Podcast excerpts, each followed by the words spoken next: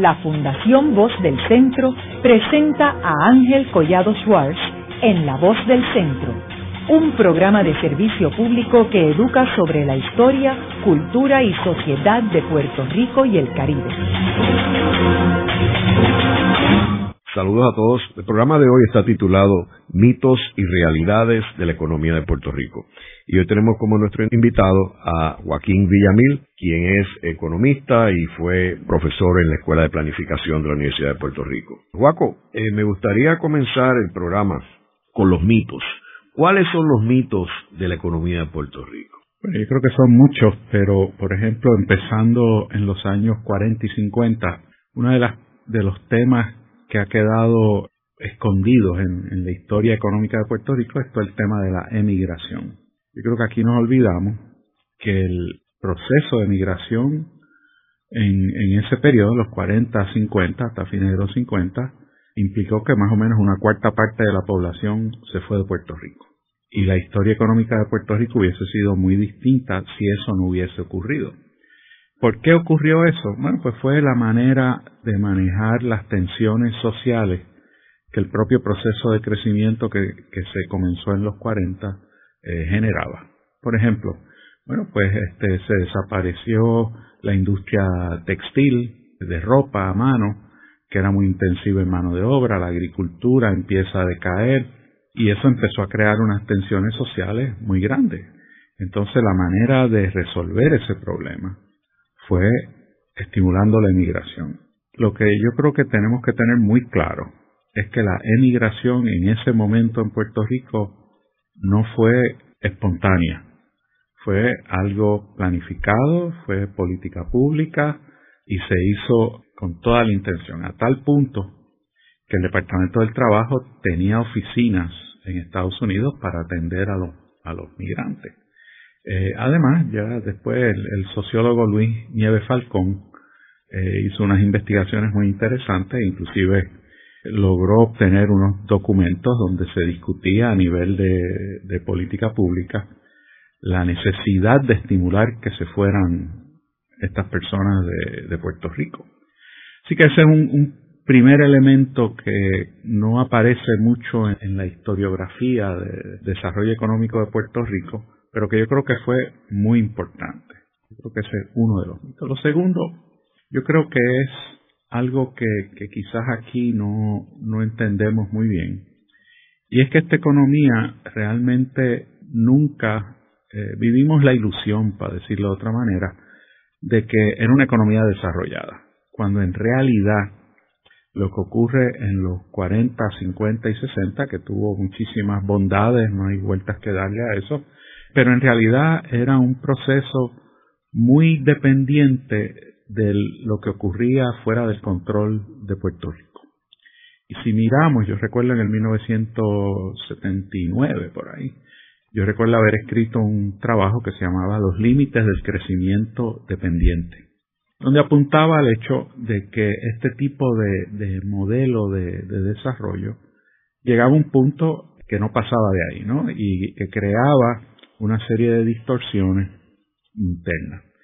Ese proceso inicial dura hasta mediados de los 60 y entonces se nos ocurrió la segunda ronda, que fue la idea aquella de don Teodoro Moscoso de que si teníamos aquí petróleo, eso iba a engendrar una serie de, de otras actividades, iba a crear no sé cuántos empleos, creo que hablaban de 70, 80 mil empleos, bueno, pues tuvimos el petróleo, tuvimos las refinerías, pero no pasó, no pasó lo otro. ¿Y por qué no pasó? Bueno, pues fue un error, un error de cálculo, o vamos a ponerlo de otra manera, un error de teoría. La persona responsable de esa fase del desarrollo de Puerto Rico fue un señor que se llamaba Walter Isaac, que escribió un libro basado en la experiencia de Puerto Rico y yo recuerdo hablar, fue mi profesor y hablar con él años después y le dije, este, Walter, este, se equivocó con esto. Y me dijo, bueno, si lo hiciera ahora, lo haría distinto. Y yo le dije, bueno, un poco tarde para eso, porque nos dejó toda la contaminación de la bahía de Guayanilla y, y lo que pasó con los acuíferos y no sé cuánto. Esa fase que también tenía la misma característica de ser básicamente de crecimiento dependiente. Dura poco tiempo por varias razones. Una por la cuestión del embargo petrolero en el 73. Después el Estados Unidos cambió su política con respecto a la importación de petróleo. Y la cuestión es que empieza a pensarse en eso a mediados de los 60. Nos olvidamos que entre el 65 y el 69 el gobierno de Puerto Rico invirtió sobre 500 millones de dólares de esa época, o sea que ahora serían 1.500 millones, en aumentar la capacidad de generación de energía eléctrica para proveer la energía eléctrica a las petroquímicas. Y esa energía eléctrica se vendía al costo marginal. O sea que el gobierno en realidad no recuperaba la inversión. Y eso fue una de estas cosas que, pasan desapercibidas en la historia económica de Puerto Rico, pero que fue muy importante porque grabó las finanzas públicas por un tiempo. Bueno, ¿qué ocurre después de eso? Bueno, pues cuando ya se ve que esa fase no iba a tener los efectos que se pensaba, se le ocurrió a un grupo de empresarios puertorriqueños el tema de la sección 936, que empieza en el, se aprueba en el 76 y la sección 936, que sin lugar a dudas, pues tuvo muchísimos beneficios en, Puerto Rico, este, algunos tangibles, otros quizás más intangibles, como por ejemplo el hecho de que pues, nos creó una fuerza trabajadora muy positiva, muy buena, unos gerentes de, de clase mundial, todo este tipo de cosas. Pero la realidad con la sección 936 y la que nunca se menciona, que casi tan importante como la 936 fue la sección 482. La sección 482 era la que permitía que una empresa farmacéutica, por ejemplo, de dispositivos médicos, transfiriera a su filial en Puerto Rico el resultado de sus investigaciones hechas en Estados Unidos para fabricarse en Puerto Rico.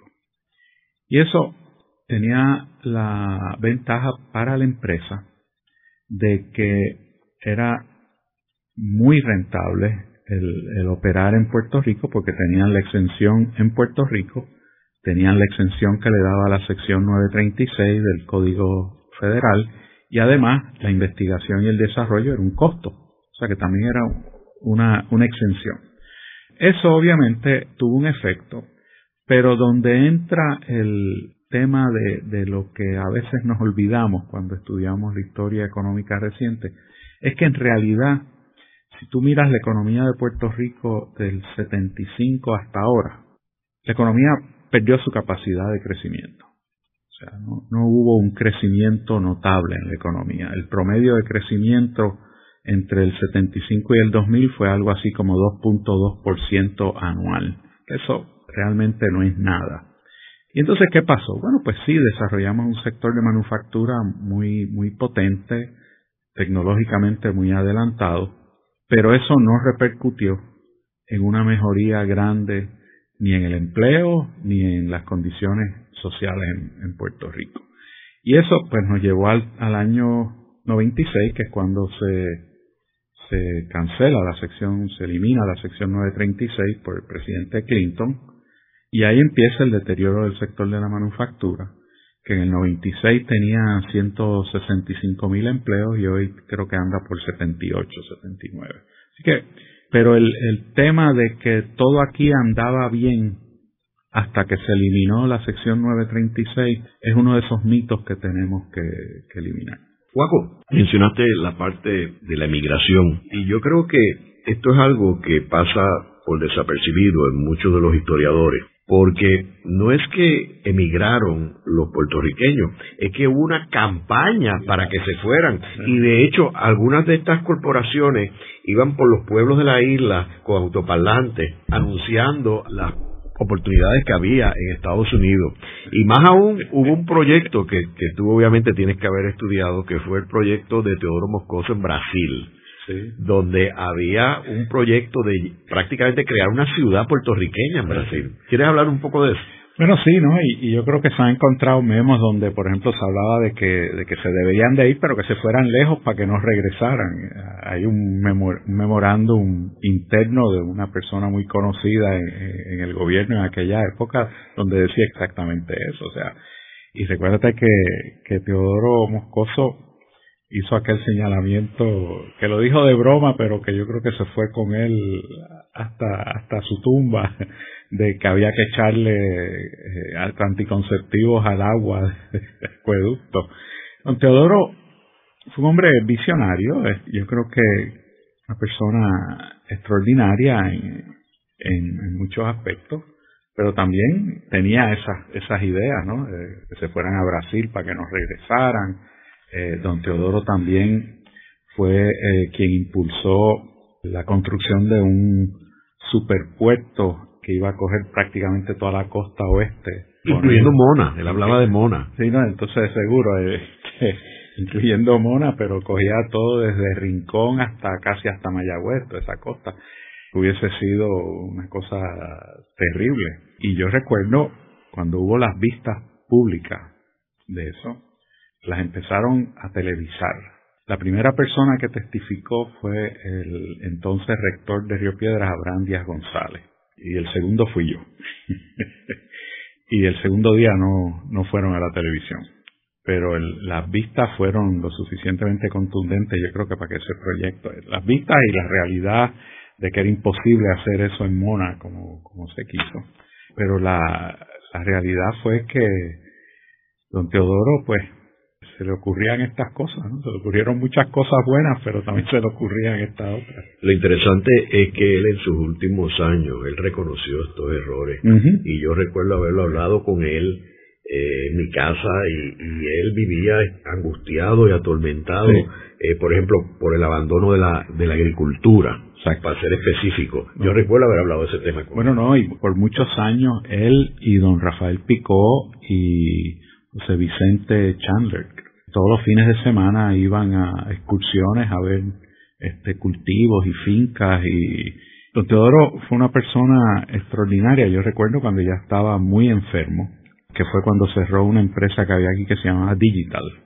Don Teodoro habló con el presidente de Digital en Estados Unidos para ver si se podía vender la fábrica a los trabajadores de Digital aquí y que los contrataran. Y me recuerdo que me puso a hablar a mí con Miki Nazario, que creo que era de Digital, y otra gente más para ver cómo se lograba. No se logró, este, pero lo que te dice es que el hombre estaba todo el tiempo pensando en, eso. El otro cuento de don Teodoro, que él era muy amigo de don Raúl Prevish, el señor que fue secretario ejecutivo de la CEPAL y no sé cuánto políticamente y en términos de, filosofía económica no podía haber una distancia más grande entre los dos, pero había una amistad estrecha y en una época cuando yo iba mucho a Chile y regresaba con cosas de don Raúl para don Teodoro y cuando iba a Chile de don Teodoro para don Raúl, este, mantenían un contacto muy muy extremo, pero tú tienes toda la razón, don, los últimos años don Teodoro este, empezó a visualizar que el, desarrollo económico era mucho más que sencillamente generar actividad económica como, como fuera. Otro detalle interesante que si bien la inmigración servía para reducir la población en Puerto Rico, el gobierno se lanzó en un proyecto de control de la natalidad que le trajo un problema con la Iglesia Católica que culminó en la elección de 1960. Y después Muñoz, y aquí hicimos un programa de la visita de Muñoz al Vaticano, post elecciones 60 y se reunió con Juan 23 y logró que sacaran a los obispos americanos, eh, fue la consecuencia de esto. Pero definitivamente la raíz de toda esa problemática fue la campaña de control de la natalidad. No, seguro. No, no, y se hicieron barbaridades en esa campaña, esterilizaciones que no se lo decían a las mujeres, las pruebas de la píldora anticonceptiva se hicieron en Puerto Rico, no se sabe los controles de los medicamentos, cuánto se le daba, cuáles eran las, las dosis. Hay un libro que se ha escrito sobre eso y hay una persona aquí en Puerto Rico, Janet Ramírez de Arellano, que ha escrito muchísimo sobre todo este tipo de cosas, ¿no? Todo eso tiene que ver con dos cosas. Una, obviamente, el tema de que Puerto Rico era una especie de laboratorio no solo en lo económico, sino también en lo, en lo social y en lo médico.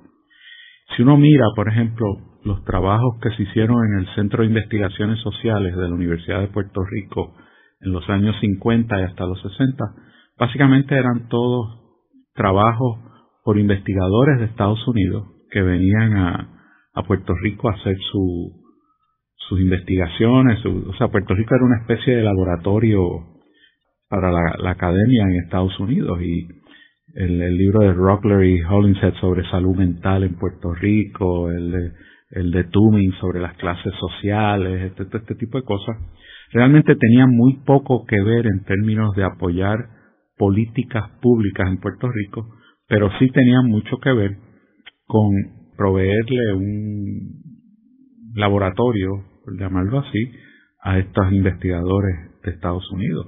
Y eso era parte del problema. La otra parte del problema, obviamente, es que el gobierno de Puerto Rico admitió esto y lo aceptó como una realidad. Y yo creo que eso es algo que ha creado muchísimos problemas posteriormente. Ahora, el tema en esos primeros años, en los 50, 60, para mí lo, central fue el tema de la emigración. Yo creo que ese es el, fue el costo social más grande la primera etapa del desarrollo económico de Puerto Rico fue la emigración de los puertorriqueños. O sea que un mito que tenemos, tú dirías que es que el éxito de Puerto Rico eh, fue el desarrollo económico, obviando el factor de la emigración. Absolutamente. Y, y si tú analizas todo lo que, lo que se hizo del 50 hasta ahora prácticamente, las políticas económicas han ido por un lado y la realidad social por otro. O sea, la política económica no se ha dirigido a atender el problema social. Yo creo que eso es un, eso ha sido una de las, de las fallas grandes. O sea, hemos, tuvimos en un momento dado un gran éxito económico, pero ese éxito económico vino, o sea, tuvo un costo social muy grande.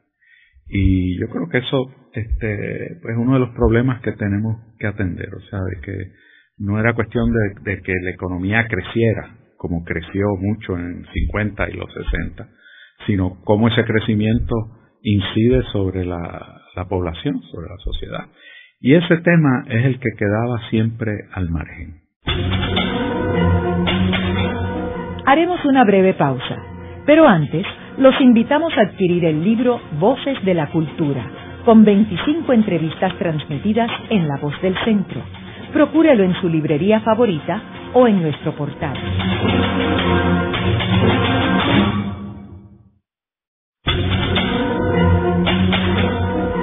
Están escuchando a Ángel Collado Schwartz en La Voz del Centro. Ahora pueden accesar a toda hora y desde cualquier lugar la colección completa de un centenar de programas transmitidos por la voz del centro mediante nuestro portal www.vozdelcentro.org. Continuamos con el programa de hoy titulado Mitos y Realidades de la Economía de Puerto Rico, hoy con el economista Joaquín Villamil. En el segmento anterior estuvimos hablando que uno de los mitos más formidables aquí en la historia de Puerto Rico es que Puerto Rico tuvo un éxito en la década del 40, 50, 60, un éxito económico, social, eh, debido a todo el desarrollo este, económico y de manufactura, etcétera, pero se obvia el factor importante de la emigración, que es cuando se reduce la población de Puerto Rico, que va combinado un poco con todo el proyecto del control de la natalidad, esterilización, etcétera. Ahora, en ese periodo, Guaco, de 40, 50, hubo un grupo de pensadores, economistas americanos que escribieron varios libros, y estamos hablando de Wells, Perloff, Matthews. ¿Cuál fue la importancia de todos estos escritos? En términos de Puerto Rico? Bueno, yo, yo creo que, ayudaron a, consolidar una percepción de Puerto Rico como el ejemplo, el mejor ejemplo de un tipo de desarrollo que uno asocia con todas estas teorías de la modernización que se hicieron muy conocidas en, Estados Unidos, inclusive en la Universidad de Chicago tenían el departamento aquel que publicaba la revista Economic Development and Cultural Change, que era toda la tesis de que los países subdesarrollados deberían ir desarrollándose a la manera de Estados Unidos. El libro de Rostow, de las etapas del desarrollo económico, un poco lo que decía es, una vez tú empiezas el crecimiento, entra en juego un proceso que a la larga el país X va a terminar siendo un mini Estados Unidos. y había esa idea. Entonces, eso se agudiza con la revolución cubana, porque Puerto Rico era el, el anti el anti-Cuba, ¿no? Era el modelo alterno, pero yo recuerdo yo siendo estudiante graduado que tenía que recibir a estudiantes de África y de Turquía en el departamento, yo era el que los atendía, siempre me llamaba la atención de que querían venir a Puerto Rico.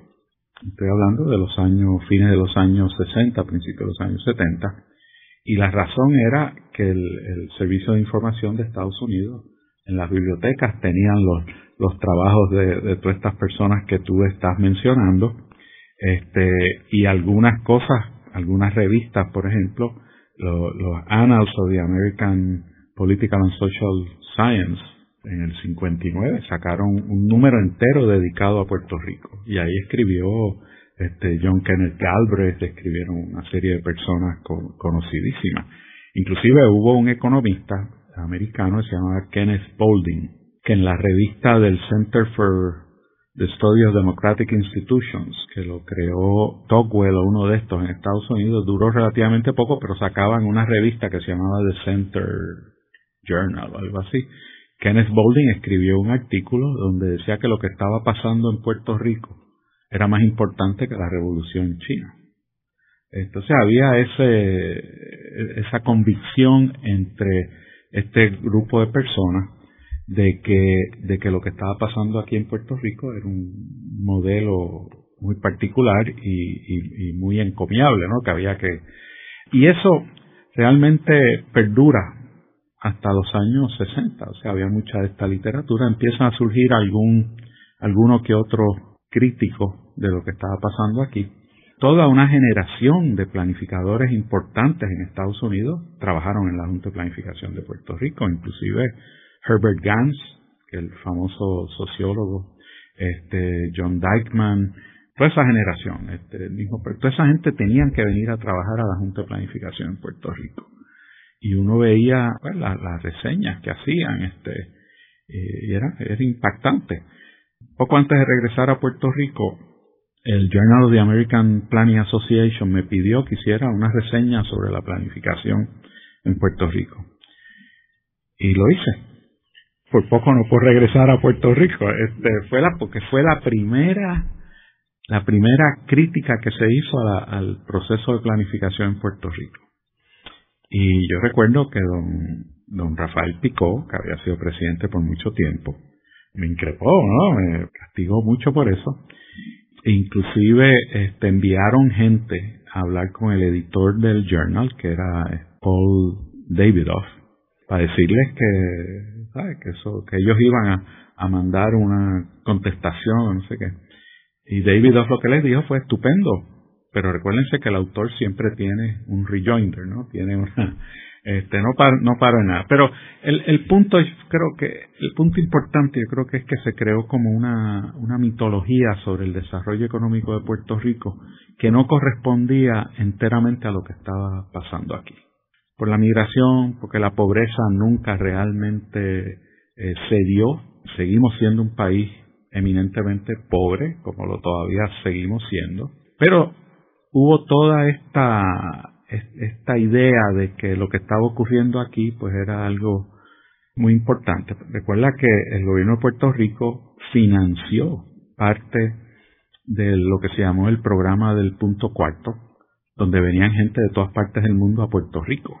Y digo parte porque ese era un programa del gobierno federal y que en parte lo que ayudó es a, a transmitir la idea de que lo que estaba ocurriendo en Puerto Rico era algo que todos estos otros países deberían de, de imitar. Bueno, llegamos a los 70 y ahí la cosa empezó a cambiar. Ahí ya en los años 70, cuando eh, la primera vez que Puerto Rico tiene una, una contracción económica importante fue en el 74, 75. Y desde ahí en adelante es otra historia. Eh, ya, ya el modelo dejó de ser tan atractivo. Quien único escribió sobre Puerto Rico desde esa perspectiva parecida a la anterior fue un señor que se llamaba Jude Wanitsky, que, vino a Puerto Rico traído, no recuerdo ni por quién, y escribió que, que Puerto Rico era un ejemplo de que la, la propuesta esta del economista Laffer, de que si tú reducías las contribuciones aumentabas los recaudos, que Puerto Rico era un ejemplo. Y citó las estadísticas del 75 al 80. Lo que no dijo fue que en esos cinco años y de ahí en adelante los fondos federales aumentaron dramáticamente en Puerto Rico. Ahora mismo las transferencias federales son alrededor del 20%, 21% más o menos del ingreso personal. Nos olvidamos que en el 1975 era el 6%. Eh, el mundo cambió este, mucho en, esa década, de, muchas maneras, no solo por 936, sino por la cuestión de, de los programas federales. Ahora, Guaco, tú mencionaste que una vez nosotros nos movemos de la manufactura, empezamos con un país agrícola, una economía agrícola, después manufactura, después entramos con las petroquímicas y después evolucionamos a las 936, ¿verdad? Ahora, eh, las 936, como tú mencionaste, terminó en 1996, pero había 10 años, ¿verdad? Hasta el 2006. O sea, que era una muerte anunciada. O sea, todos los gobernantes de Puerto Rico sabían que en 10 años eso terminaba.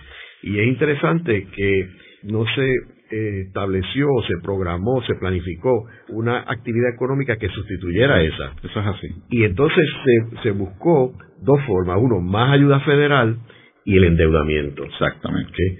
¿Por qué tú crees que no se buscó ninguna otra opción? Mira, yo, yo creo que si tú miras la, la sección 936 se aprobó en el 76. Ya en el 78, o sea, a los dos años, ya en el Congreso había indicios de que no estaban conformes. En el 85, o sea, a los nueve años, hubo un amague importante de, eliminar la sección 936. Y yo recuerdo, yo acababa de, regresar de Inglaterra en el 85 y recuerdo que aquí no sabían nada. No, no había la base estadística de la sección 936, no existía, una cosa pero pasó el susto y no hicieron nada. En el 93, cuando Clinton llega, lo anuncia. Se tardó tres años, pero lo anunció en el 93. Pero había ese, esa convicción de que las 936 eran permanentes, que eso no iba a cambiar. Y todavía después que la eliminan, pues vino aquella cosa de la 954 y la 933, que eran más o menos con la 933 yo recuerdo que un periodista me preguntó que qué era eso y yo le dije, bueno, pues 936 menos 3. Pero, y, siguieron esos esfuerzos de, tratar de mantener a flote una economía a base de, este tipo de, de privilegios. Yo creo que el, la razón más importante por la cual no se pensó en una alternativa es que yo pienso que había la convicción de que no se iba a eliminar. Ya en el 96 está creo que Roselló era el, era el gobernador, y Roselló hizo un intento de, publicó una cosa que se llamaba el nuevo modelo económico, no sé qué, que no era muy distinto a algo que se había hecho en la gobernación de, Rafael Hernández Colón, este, porque era básicamente destilaba lo que era el conventional wisdom, ¿no? la sabiduría convencional sobre economía, moverse más a ciencia y tecnología y todo este tipo de cosas. Pero después del 2000 hacia adelante realmente no hubo nada eh, similar. Eh, la gobernadora Calderón pues sacó el proyecto este de Puerto Rico 2025, con el cual yo tuve algo que ver al final, pero lo que terminó ahí pues fue un documento con muchísima información que identificaba 165 estrategias. Que es lo que yo le decía, si tú tienes 165 estrategias, no tienes estrategia pero no, no tenía nada contundente en términos de, estrategia de desarrollo económico. O sea, no había algo similar como lo de las petroquímicas, que era un, o la cuestión 936. Y la realidad es que, que, al día de hoy no hay un modelo económico este, realmente bien pensado, no solamente en términos de atraer inversión o lo que fuera, sino en términos de integrar la dimensión social con la dimensión económica. La manera como se enfoca el desarrollo ha tenido una evolución muy grande en los últimos años. Si uno se lee, por ejemplo, el informe de la Comisión de Crecimiento y Desarrollo Económico del Banco Mundial, que tenía todos los nombres importantes de, economía del desarrollo, desde Amartya Sen hasta eh, Michael Spence y el que fue y Cedillo, el que fue presidente de México, que dirige un instituto en Yale sobre globalización. Este, lo que ese informe lo que te dice es que las economías han cometido el gravísimo error de dejar al margen la cuestión ambiental y la cuestión social mientras resolvían el problema económico. Y eso lo que hizo fue que empeoró tanto la cuestión ambiental como la cuestión social. Y lo que, lo que está recomendando esa comisión, que se ha convertido en, en la postura del Banco Mundial, es que el problema de desarrollo hay que verlo no solamente del problema desde la perspectiva económica, sino también de la perspectiva social. Y ahí pues ha tenido mucha influencia el, famoso libro de Amurtya Sen que se llama El desarrollo como libertad, donde dicen el desarrollo económico es que las personas tengan las oportunidades, que estén libres de la amenaza de, de no tener donde comer, de tener este, vivienda, de seguridad, eso es desarrollo, no es únicamente crecimiento en el, Producto Bruto. Eh, Juaco, volviendo otra vez a las 9.36, yo recuerdo que en el cuatrenio de Hernández Colón del 85 al 92, esos dos cuatrenios, donde surgió parte de la, de la lucha con las 936, Ronald Reagan era el, presidente, Ahí hubo dos factores que ayudaron muchísimo a mantener las 936. Primero que Puerto Rico estaba unido detrás de las 936. Luis Ferré, por ejemplo, fue una de las personas que más ayudó al Hernández Colón. Eso es así. Eh, y segundo, que uno de los cabilderos más grandes a favor de las 936 es probablemente el grupo más poderoso en Washington, que es el grupo de la Marina de Guerra, que estaba detrás de todo esto, el almirante Hernández, que estaba en, en Vieques eso era un, un grupo, este, más, más las corporaciones mismas, ¿verdad? Un grupo que era eh, invencible. Y la cuestión se complica con la elección de Pedro Rosello, quien él y su comisionado residente, Carlos Romero Barceló, cabildean en contra de la 936. Y ya la Marina de Guerra también estaba saliendo de Puerto Rico por la cuestión geopolítica que ya el Caribe no, no jugaba un papel importante, la revolución cubana ya era prácticamente inexistente en términos de peligro político, así que todo se había desplazado al Mediano Oriente y el petróleo, etcétera. Así que, en ese sentido, eh, la combinación de Rosselló a favor de que se eliminara el 936 para empujar su agenda estadista del estatus, pues yo creo complicó todo esto y luego desgraciadamente los otros gobernantes no hicieron ningún plan para sustituir esa 936. eso fue así. Pero también yo creo que hubo un, yo creo que se trató el tema, por ejemplo, yo recuerdo la, Asociación de Industriales invirtió un millón de dólares en una campaña de televisión en Puerto Rico, pero no invirtieron un centavo en hacer un documento de justificación de la sección 936 que sirviera para cabildear en Washington. Se amarraron a unos números que, que no eran eh, reales. Por ejemplo, yo recuerdo una vez que se nos pidió una opinión y nos dieron, pero el resultado tiene que ser que se pierden tantos empleos. Y yo le dije, bueno, yo no sé, a lo mejor se pierden más o se pierden menos. Hay que. Dice, no, no, pero es que ese es el número que, que estamos. y, y, ese tipo, la, la laxitud analítica con la que se trató el tema, yo creo que contribuyó mucho a, lo que pasó eventualmente. Y yo te diría que hasta el, hasta el 96 mismo, la impresión era de que, de que no iban a eliminar la sección 936. Bueno, los cabilderos en Washington decían, no, se preocupen, está todo bajo control.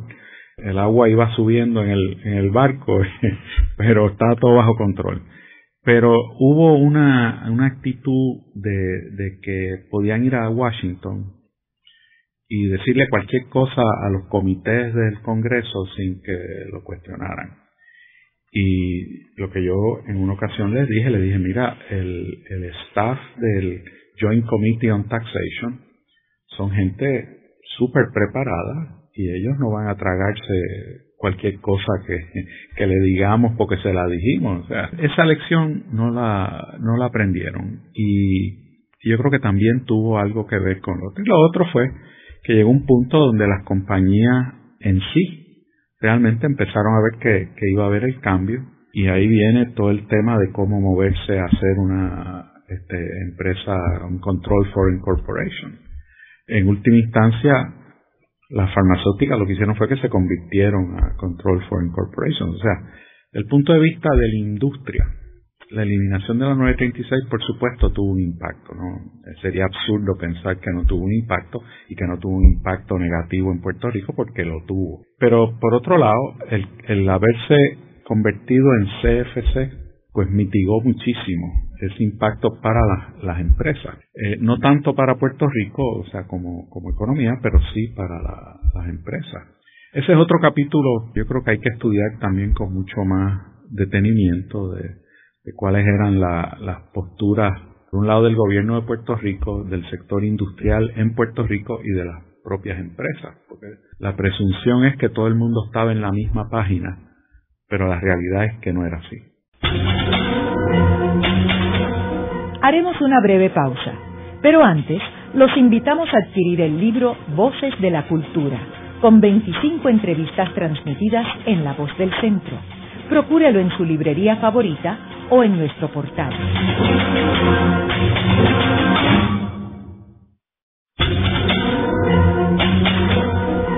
Están escuchando a Ángel Collado Schwartz en La Voz del Centro. Ahora pueden accesar a toda hora y desde cualquier lugar la colección completa de un centenar de programas transmitidos por La Voz del Centro mediante nuestro portal www.vozdelcentro.org. Continuamos con el programa de hoy titulado Mitos y Realidades de la Economía de Puerto Rico, hoy con el economista Joaquín Villamil. Juaco, estábamos hablando sobre las consecuencias de la salida de las 936.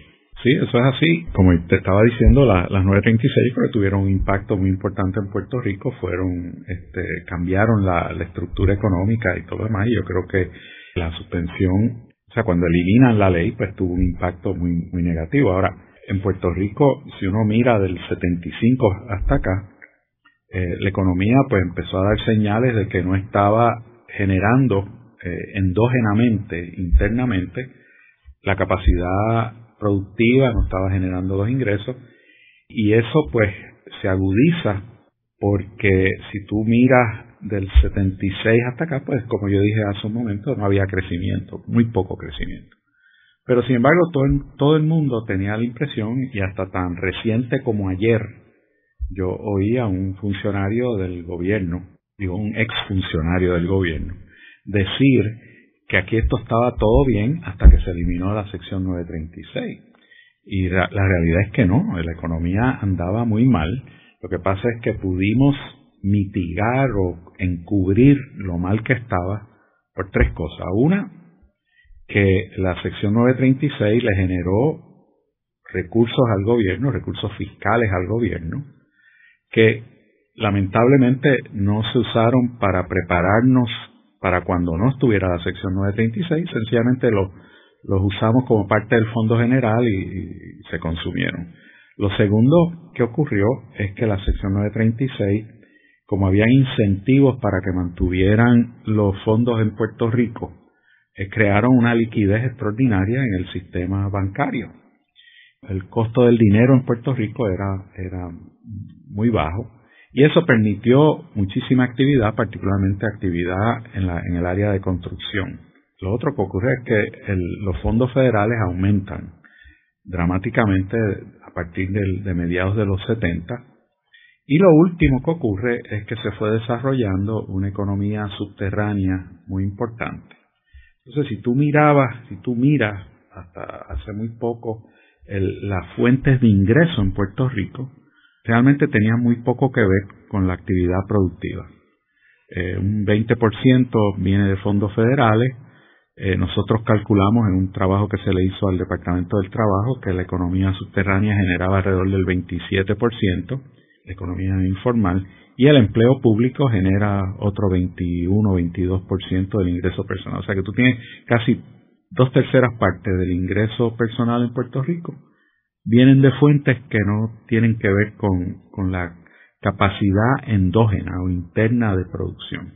Así que lo que vivimos fue esta ilusión de que todo iba bien porque teníamos esas tres fuentes de, recursos, ¿no? El, el, gobierno que aumentó su empleo en el 1968, el gobierno empleaba 100.000 personas, en el 1973, cuando Hernández Colón llega a Fortaleza, tenía 155.000. O sea, en cuatro años se aumentó el empleo en el gobierno en 50%. Eso es un cambio grande. A partir de los 70 va creciendo el empleo en el gobierno, el gasto público, el endeudamiento a partir de los años 90 y entonces lo que lo que vivíamos era la ilusión de que todo andaba bien porque teníamos esos mecanismos de emitir deuda, de aumentar el gasto público, recibir más fondos federales, cuando en realidad lo que estábamos era básicamente manteniendo, manteniendo al paciente vivo con, con respiración artificial. Nunca nos dimos cuenta, nos percatamos, Puerto Rico, del problema tan inmenso que había de que la economía internamente sencillamente no estaba generando la actividad económica que se necesitaba. Hasta que llegó en el 2005, que fue cuando dijeron, bueno, no se puede seguir cogiendo prestado como se había cogido prestado, se buscaron las maneras de seguir haciéndolo y en el del 2009 al, al 2013 lo mismo. O sea, si tú miras del 2001 al 2013 se emitieron 42 mil millones de dólares en deuda. De esos 42 mil millones de dólares en deuda, lo que fue para inversión en infraestructura probablemente no fue ni el, ni el 15%. Eh, fue todo para transacciones financieras, para cubrir gastos operacionales, etcétera.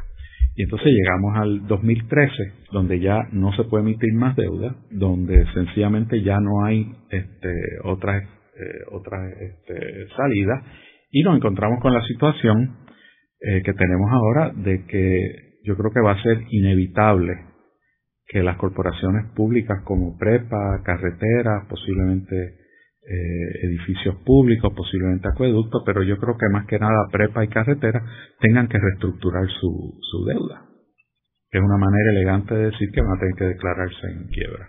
Pero lo que pasó fue un largo proceso de que la economía no generaba los recursos necesarios para correr el gobierno, eh, ni para satisfacer necesidades sociales, eh, y lo que hicimos fue, en vez de estimular la producción, estimulamos la respiración artificial que decía ahorita a base de fondos federales, de endeudamiento, de gastos públicos, etcétera. Ahora, eso también afecta la inequidad del puertorriqueño. Por supuesto, porque recuérdate que, que Puerto Rico hoy tiene uno de los índices de desigualdad más altos en Estados Unidos y en muchos países.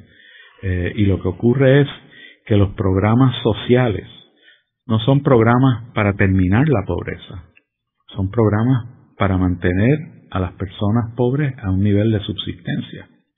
O sea, es para reducir la tensión social que crea la pobreza. Puerto Rico lo que le hace falta es programas que eliminen la pobreza. Yo, por ejemplo, he, insistido de que tenemos, de que si bien hay que seguir con la cuestión de atraer inversiones del exterior y todo lo demás y y eso yo creo que, hay que seguir haciéndolo y que Puerto Rico tiene que ser competitivo eh, con, otras jurisdicciones para traer capital. Tenemos con el mismo peso, tenemos que tener un programa, lo que se ha llamado economía social.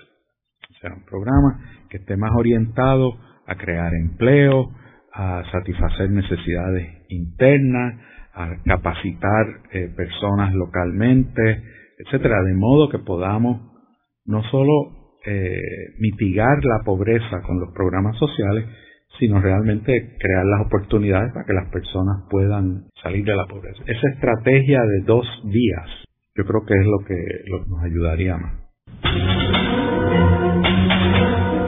Luego de una breve pausa, regresamos con Ángel Collado Schwartz en La Voz del Centro.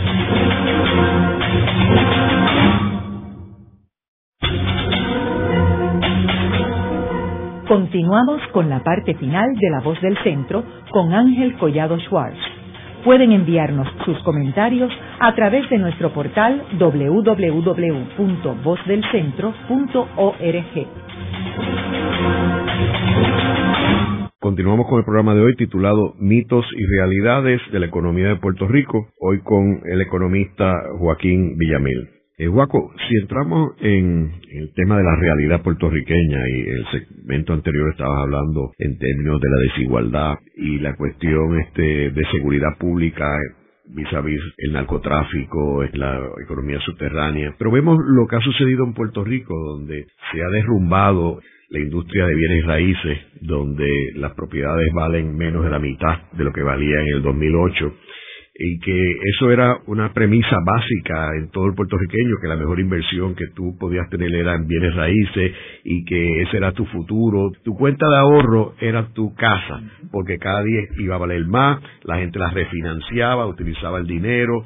Todo eso se derrumbó, más el elemento de la banca puertorriqueña donde se destruye la banca puertorriqueña, las acciones de los bancos que quedan todavía en operaciones, sus acciones tienen un valor ínfimo al que eh, tuvo en una ocasión, aparte de que están totalmente inactivos, no prestan dinero a los comerciantes, etcétera. Y por último, la cuestión de los bonos de Puerto Rico, que era imposible que los bonos se derrumbaran, particularmente los COFINA. Los COFINA era imposible. Y todo eso se derrumbó con una deuda extraordinaria para Puerto Rico en una situación donde ya Puerto Rico no juega un papel protagónico en términos de la geopolítica de Estados Unidos y la Marina de Guerra ya se fue de Puerto Rico. ¿Cuál es la perspectiva de Puerto Rico? La perspectiva económica, yo creo que es muy claro que, que va a tardar mucho tiempo en, en recuperar lo que fuimos antes del, del 2006.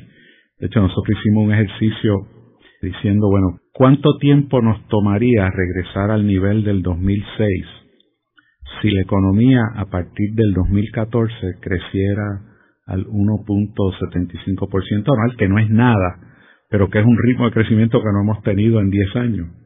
Este, bueno, pues nos tomaba hasta el 2022, o sea que eh, la economía habría perdido 16 años de su evolución económica. Yo uso eso como ejemplo para decir que los, mis colegas economistas les gusta mucho hablar de recesiones y de ciclos. Y por supuesto es mucho más fácil tú recuperarte de una recesión típica de Estados Unidos que dura un año, año y medio. Porque básicamente, bueno, pues las empresas toman sus medidas. y si el negocio baja un poco, pues yo este, le, le reduzco el sueldo a algunas personas y que sé qué. Cuando la economía empieza a mejorar, pues le sube el sueldo otra vez. Pero cuando tú llevas 16 años o cuando llevas 12 o 15 o 16 años de que la economía va en contra, se ha contraído, pues básicamente cierro el negocio. Entonces es mucho más difícil empezar un negocio de nuevo que, recuperar un volumen de, de venta. Y además te crea unos cambios estructurales muy importantes. O sea, mientras más tiempo una persona lleva desempleada, más difícil se le hace encontrar empleo. Por ejemplo, mientras más tiempo dura la contracción, más se van sustituyendo empresas por empresas que están más inmunes. Por ejemplo, en el caso de Puerto Rico, pues las empresas como los big boxes, los llamados big boxes, los Walmart, los, Costco, los Walgreens, etcétera, de alguna manera están aislados de la situación económica en Puerto Rico por razones obvias, de que son empresas multinacionales que tienen muchísimo capital y que pueden soportar unas pérdidas por periodos relativamente largos de tiempo si ese fuera el caso. Pero empresas puertorriqueñas con menos capital, más sujetas a los vaivenes locales, pues empiezan a desaparecer. Así que empiezas a, transformar el sistema económico en un contexto donde no hay crecimiento y eso te crea unos problemas estructurales muy, serios. Para mí el tema más importante es el, tema de que Puerto Rico hace muchos años eh, la economía nuestra evolucionaba con, con la de Estados Unidos y eso ya no es así. Entonces, tenemos lo que yo llamo el problema de, de una este, desfase institucional. En Estados Unidos, las políticas sociales, etcétera, están dirigidas para una población marginal. Pero el salario mínimo en Estados Unidos te afecta a 10% de la población. En Puerto Rico te afecta el 40% de la clase trabajadora. Yo no estoy diciendo que sea bueno o que sea malo, lo que te quiero decir es que el impacto de políticas sociales de Estados Unidos, que son las que, en las que hemos delegado la innovación social en Puerto Rico, este, a partir de los años 70, que eso fue otro cambio importante. O sea, Puerto Rico, en los años 40 y 50, aquí se hicieron innovaciones interesantes en el área social, cosas como eh, la ayuda mutua esfuerzo propio, el esquema de regionalización de servicios de salud que inventó el doctor Arbona, el doctor Fernó, este, cosas de esa naturaleza. Pero a partir de los 70 le delegamos al gobierno federal la innovación en programas sociales. Pero ¿qué pasa? Los programas sociales que se hacen en Estados Unidos no necesariamente responden a la situación de Puerto Rico y lo que encontramos cada vez más es un desfase entre los objetivos y, y lo que esos programas persiguen y lo, la situación de Puerto Rico. Así que el, eh, mirando a futuro, y obviamente yo creo que uno de los elementos determinantes aquí es la transición demográfica.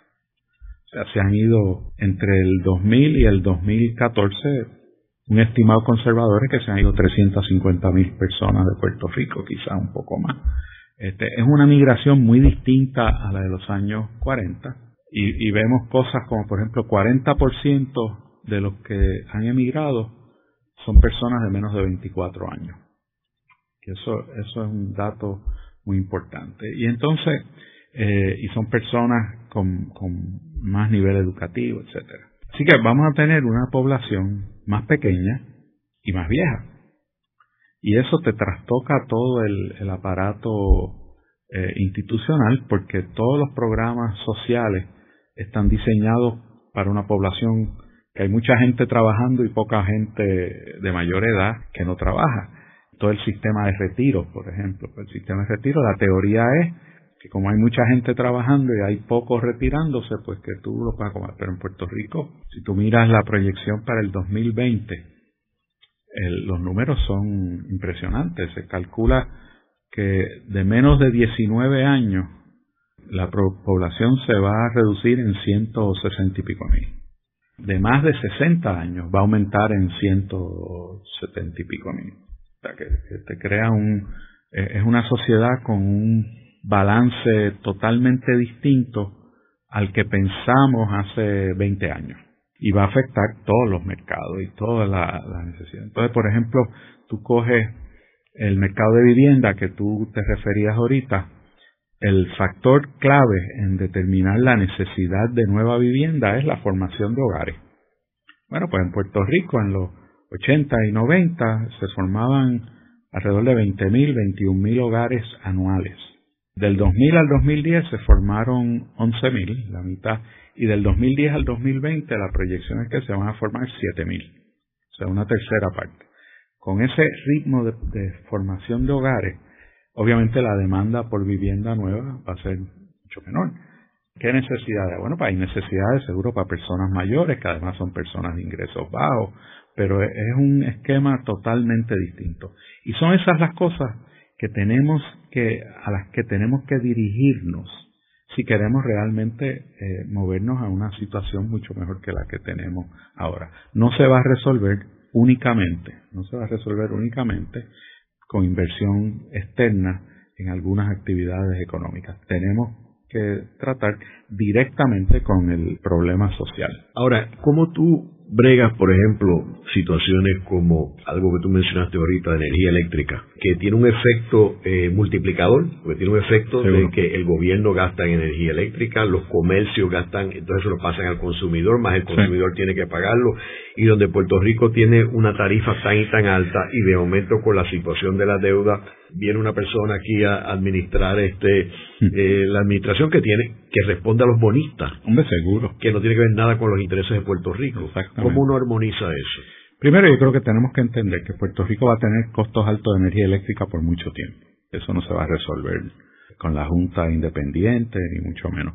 Lo segundo, lo que tú dices, la señora Donahue eh, los clientes de la señora Donahue son los bonistas, son los acreedores de prepa. Y ella va a hacer unos cambios operacionales que van a mejorar la, situación financiera de prepa. Pero eso no quiere decir que mejorar la situación financiera de prepa o hacerla más eficiente va a reducir significativamente el, costo de energía. Si tú duplicas la productividad de los trabajadores de prepa, el impacto en el costo de energía es alrededor del 4%. Es esa impresión que la gente tiene de que los costos de prepa son altos, los trabajadores y las uniones y qué sé yo qué, parcialmente es cierto y prepa es ineficiente, este, no importa cómo tú midas eficiencia. Pero si tú lograras duplicar la productividad de los trabajadores de prepa, el impacto en el costo de energía sería mínimo. Los dos elementos más importantes es el costo del combustible y el financiamiento, o sea, el, costo de financiamiento. Por eso es que la reestructuración es casi inevitable. Eh, tú no puedes, por ejemplo, Prepa no está en posición, vamos a suponer que Prepa subcontratar a la producción de energía a Ecoeléctrica y a AES. Pues seguro lo hacen mucho más barato que Prepa. Pero si tú tienes que distribuir esa, esa energía a través de la red de Prepa, este, no vas a poder lograr nada porque esa red está obsoleta y requiere una inversión que ahora no es posible. En el programa de hoy hemos discutido mitos y realidades de la economía de Puerto Rico. Vemos que dentro de los mitos que hemos discutido probablemente los más sobresalientes, eh, primero que Puerto Rico fue un milagro económico, un modelo para todo el mundo, eh, excluyendo en el análisis el factor de la emigración y el control de la natalidad que bajó la población de Puerto Rico. Otro mito fue que Puerto Rico es un país desarrollado y que se ha eliminado la pobreza. Eso es un mito que se ha demostrado que es falso. Y otro es el de las 936, que, que las 936 es la causa de este desastre de Puerto Rico, y eso es un mito. O sea, la, salida de las 936 agudizó y aceleró el problema de Puerto Rico, pero que ya venía de fondo. Gracias, Juaco. Gracias a ti. Esta ha sido una producción como servicio público de la Fundación Voz del Centro. Los invitamos a sintonizarnos la próxima semana a la misma hora. Y recuerden que pueden adquirir el libro Voces de la Cultura en su librería favorita o en nuestro portal.